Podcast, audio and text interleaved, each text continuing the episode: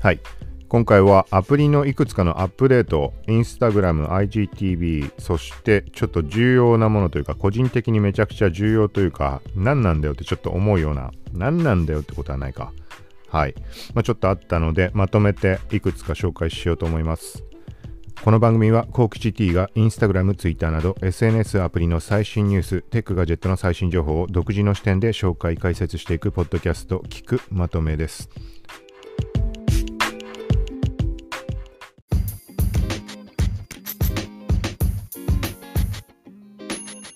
はい。まずは、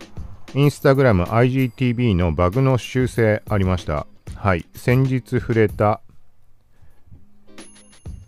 一般アカウントに認証バッジが表示されてしまう。で、逆に認証済みアカウントから認証マークが消えている。はい。これが Instagram の IGTV タブと、あとは IGTV 単体アプリ、こちらで起きていました。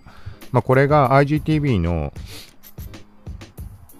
単体アプリの方で、まあ、UI、UX 変更、3タブに分かれて発見タブが追加されて、プロフィールと、あとは、まあ、ホームと追加されたっていう形になりました。はい。で、その時の発見タブの UI っていうのが、インスタ側の UI、IGTV のタブと、まあ、同じ感じになったんだけど、ものすごいシンプルな、はい、2カラムでひたすらずっと下に並んでる感じで、はい、そこの認証バッジが、まあ、完全に反転してるような感じ。もうこう、明らか認証済みの、まあ、セレブだとかそういうのに関しても、そこの一覧だと認証バッジが表示されてませんでした。だからやたら認証バッジが目立つ状態。もう誰かもわかんないような人たちが全部バッジついてました。はい。で、これがちょっと疑問に思ってたんだけど、なんか特に、ね、なんかこれ問題視されそうな気がするんだけど、こんなこと起きたら。だ特に、どっか海外では上がってたのか何なのかわかんないけど、特に話題にならないまま、目にはしないまま、今日になって、まあ、治ってました。はい。一応これもしかしたらアップデートのタイミングで治ったかなっていうのかなっていう印象もあります。あの、アップデートする前には確認ちゃんとは取らなかったのでわからないんだけど、はい。IGTV と Instagram 両方今日アップデートかけたので、そしたらまあ、その後に見たら治ってました。はい。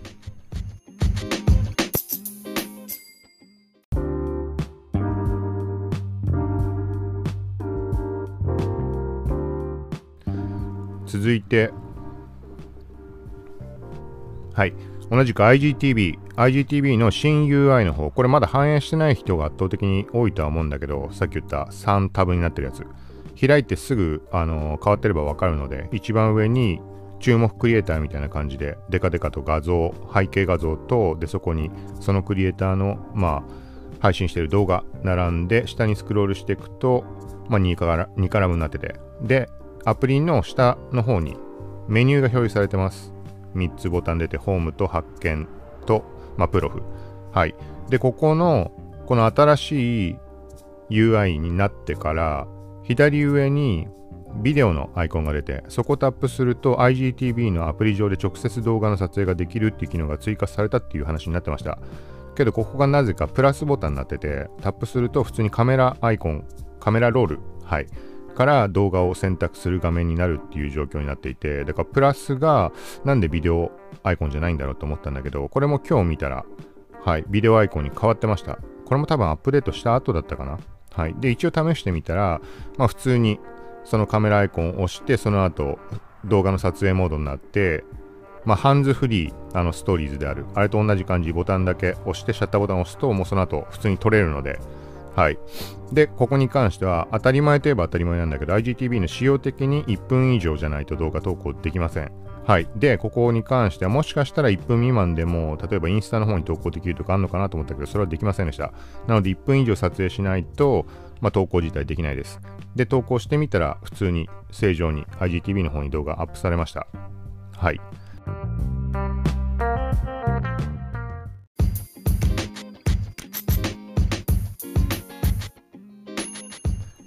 続いて、続いてそう。これが冒頭で言った、なんかなんだよというか、なんかそんなことを言ったやつなんだけど、ブリュー。はい。これもう使ってる人今となってはすごい多いと思うので、知ってる人の方が、まあ圧倒的に多いとは思うんだけど、この動画を読み込むと、音声を自動で文字起こししてくれて、ものすごい使い勝手のいいアプリ。はい。これに、まあ、音声最近、ほら、その、Google ドキュメントを使ったりとか、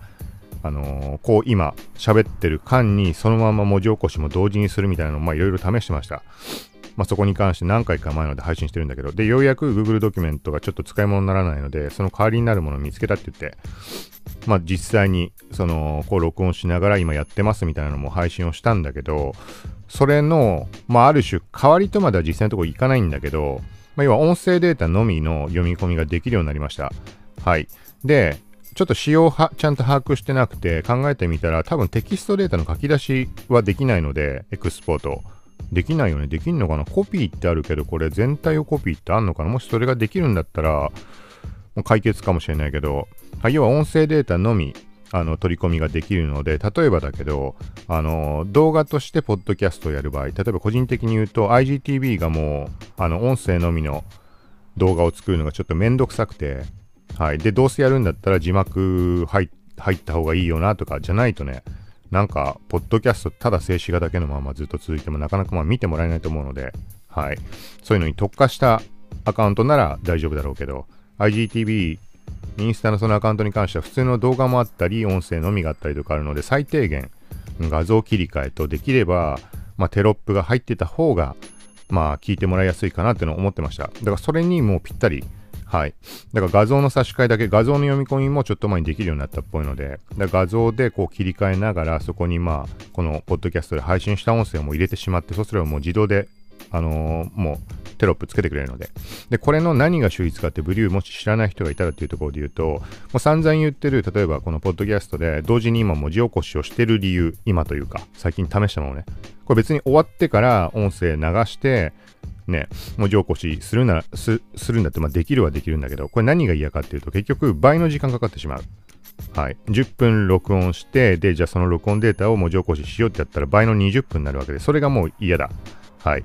っていうのもあって、で、あとはまともに認識ね、余計しづらくなったりとかも当然あるので、そのために、まあ、この今、話してる最中に同時に文字起こしをしちゃおうっていう発想でこのまま試してました。はい。で、このブリューが優れているのは、あのー、まあ、今回音声も対応したけど、まあ、動画の時にしろ、音声にしろ、読み込んだ時点で勝手に解析中ってなって、あの、勝手にもうテロップ全部につけてくれます。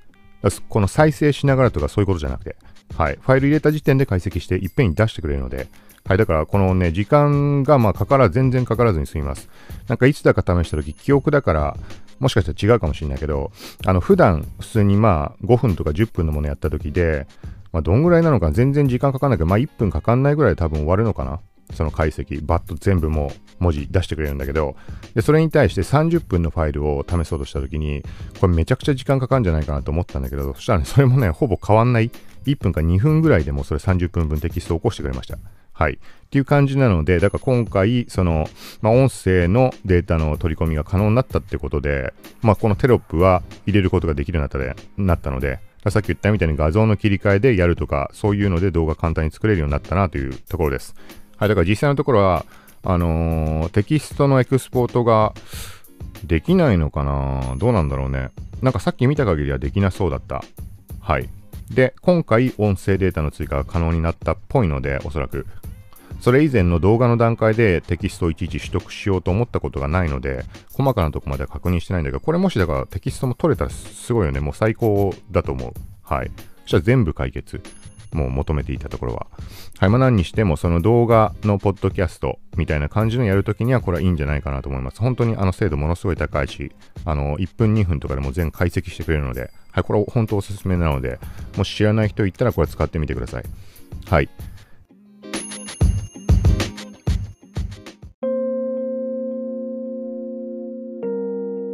で、続いて、ちょっと前に Google フォトが iOS でダークモードに対応しました。はい、ダークモードのやり方に関しては、まあ、やり方というか、iPhone の本体の画面と明るさ設定みたいなところに行って、ライトモードとダークモード切り替えることで、まあ、ダークモードに変えられるんだけど、で、この時に、この Google フォトに関しても本体の端末設定に従う形になっているので、インスタと一緒で。はい、なので、まあ、本体をダークモードにしてあれば、Google フォトが、はい、ダークモードになります。で、今日のアップデートで Google アシスタントもダークモード対応しました。はい、これも本体設定に従う形なので、本体をライトに変えればライトに戻る。はい、っていう感じになってます。で、ここの、まあ、ダークモードの変え方、今言ったので、まあ、十分伝わると思うんだけど、一応概要欄に前にアップロードした YouTube にアップしたインスタをダークモードに変える方法、まあ、本体の設定を変えるだけなんだけど、iPhone 本体の。はい、それ動画一応用意してあるので、もしよくわかんなかった人はそれやってください。で、同じやり方で、もうこの今言った Google フォト、Google アシスタントとかも一緒に切り替わるので、ダークとライト。はい。ということで、今回は今日朝の時点でちょっと自分で気づいたところと、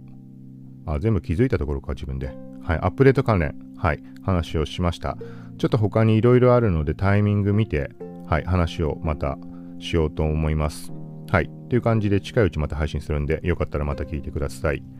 さようなら。